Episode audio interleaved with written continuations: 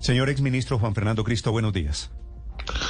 Néstor, muy buenos días. Un saludo muy especial a usted, a los compañeros de la mesa y a todos los oyentes. Doctor Cristo, usted que participó en ese proceso, en el de hace seis, siete años, ¿cómo ve, cómo observa ahora la posibilidad de otro proceso? No sé si otra oportunidad, porque dice Cepeda y dice el comisionado, uno de estos sería la primera oportunidad porque ellos no estuvieron en el primer acuerdo.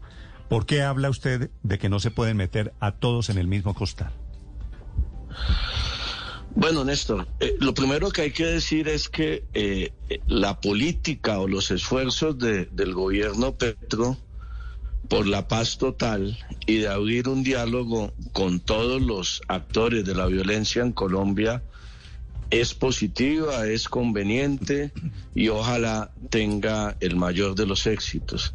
La verdad es que en los últimos dos años especialmente, la situación de violencia en, en territorios muy precisos del país, como el Pacífico, el Catatumbo, Arauca, o el Bajo Cauca antioqueña es insostenible para sus pobladores y esa búsqueda de disminuir la intensidad del conflicto de acuerdos humanitarios es válida y, personalmente la, la apoyo. En el caso de las disidencias eh, de las FARC, a mí me parece que, que lo primero que hay que definir, Néstor, es quiénes son los disidentes y cuántos son. Porque recuerda usted, y yo lo escuché eh, ahí en Blue en varias oportunidades, al comisionado, de, al consejero del posconflicto Emilio Archila del gobierno del presidente Duque, y son cifras oficiales que obviamente hay que creerles, que señalaba que más del 97% de los excombatientes de las FARC habían cumplido con el acuerdo del Teatro Colón.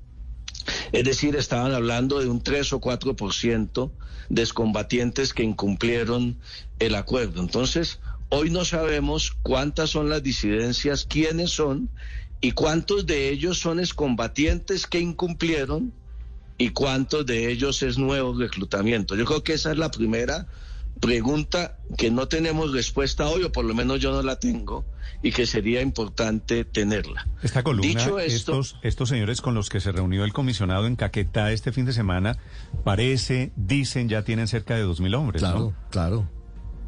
Eso es lo que dicen. si uno suma estos a los de Iván Márquez, otra vez volvemos a hablar de miles de hombres que se rearmaron.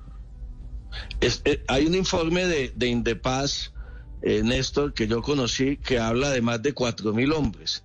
Pero esa cifra no coincide con las cifras de la desmovilización y con las cifras de quienes han cumplido el acuerdo, que son más de 12 mil excombatientes de los 13 mil que se desmovilizaron.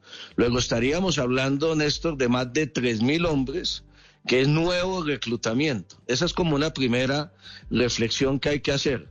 Ahora, tiene razón Iván Cepeda cuando señala que unos son los que desde la, desde la firma del acuerdo decidieron no someterse a él y otros los que resolvieron incumplir el acuerdo y volver a la violencia y volver a, a delinquir.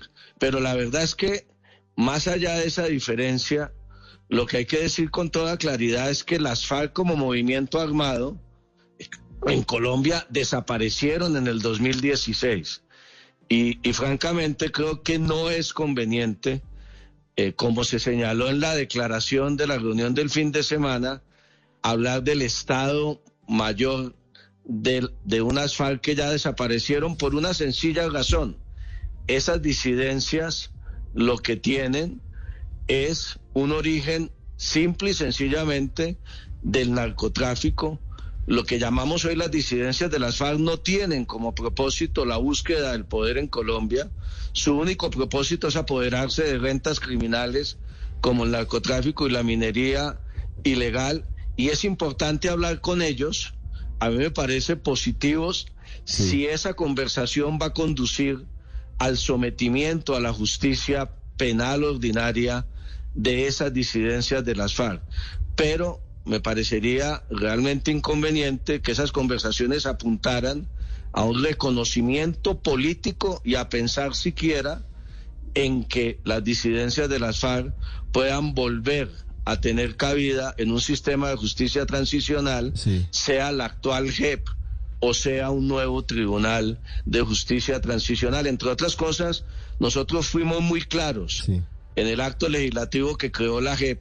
El artículo quinto señala expresamente que todo aquel que después de firmado el acuerdo volviera a delinquir tenía que someterse a la justicia ordinaria y queda por fuera de la sobre sobre eso último sobre ese artículo quinto el argumento de este grupo es que nunca se sometió al acuerdo, que nunca firmó el acuerdo del Teatro Colón. Gentil Duarte estuvo en Cuba, pero al final Gentil Duarte no firmó el acuerdo de paz.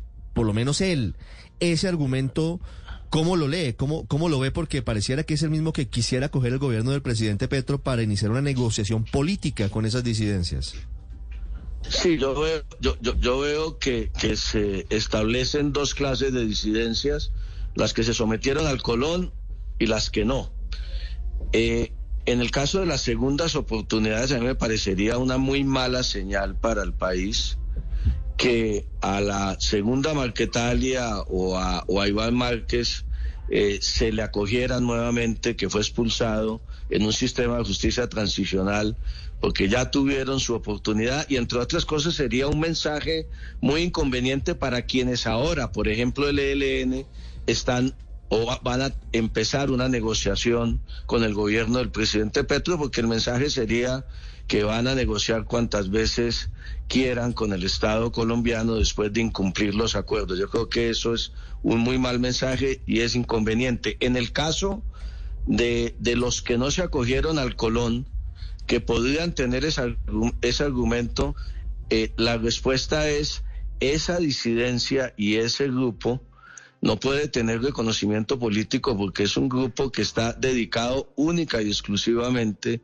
a la actividad del narcotráfico. No tuvo y no tiene origen político y el reconocimiento político realmente no cabría allí. Y vuelvo y digo, me parece que en el caso de las disidencias, al igual que en el caso del clan del Golfo y de las bandas criminales, es importante y positivo el esfuerzo del gobierno por bajar la violencia.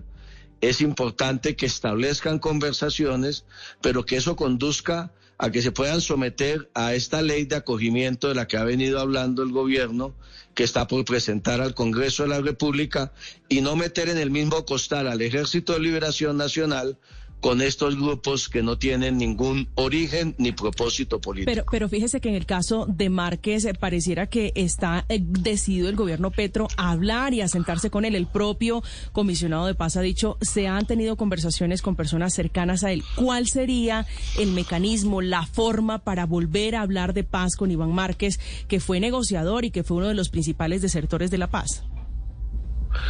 No, lo acabo, lo acabo de decir. A, mí, francamente, eh, me parece que si el, gobierno busca desactivar estos generadores de violencia en regiones como el Catatumbo y el Pacífico y Arauca, en donde opera la segunda Marquetalia, es positivo que, que, estén buscando contactos con Iván Márquez y positivo que Iván Márquez esté pensando en renunciar a la, a la violencia. Lo que el camino para, para Iván Márquez hoy es el sometimiento a la justicia. Ordinaria y no el reconocimiento político. Esa segunda oportunidad de la que hablan sería un muy mal mensaje para la sociedad colombiana. Doctor Cristo, una, una pregunta final. Cuando usted era ministro, cuando estábamos en este proceso, ¿usted se acuerda cómo fue la votación en la Corte Constitucional cuando nació la JEP? Esa votación fue 5-4? El del, el del, el, sobre la norma, sobre la norma constitucional de la JEP. Sí, señor. Sí, la creación de la JEP, no recuerdo precisamente, pero no creo que haya sido 5-4. Yo creo que, yo creo que fue una votación de 7-2, Néstor, si no estoy mal. Acuérdese que la Corte Constitucional ajustó también la JEP y, señaló una clase allí, allí se generó casi que un consenso alrededor de la JEP. Si no fue unánime, eh, fueron máximo dos magistrados los que no acompañaron la asequibilidad de la JEP. No sé, yo tenía la sensación de que la votación había sido 5-4 y me he estado preguntando si este acuerdo con el ingrediente del narcotráfico pasaría el examen en la Corte Constitucional.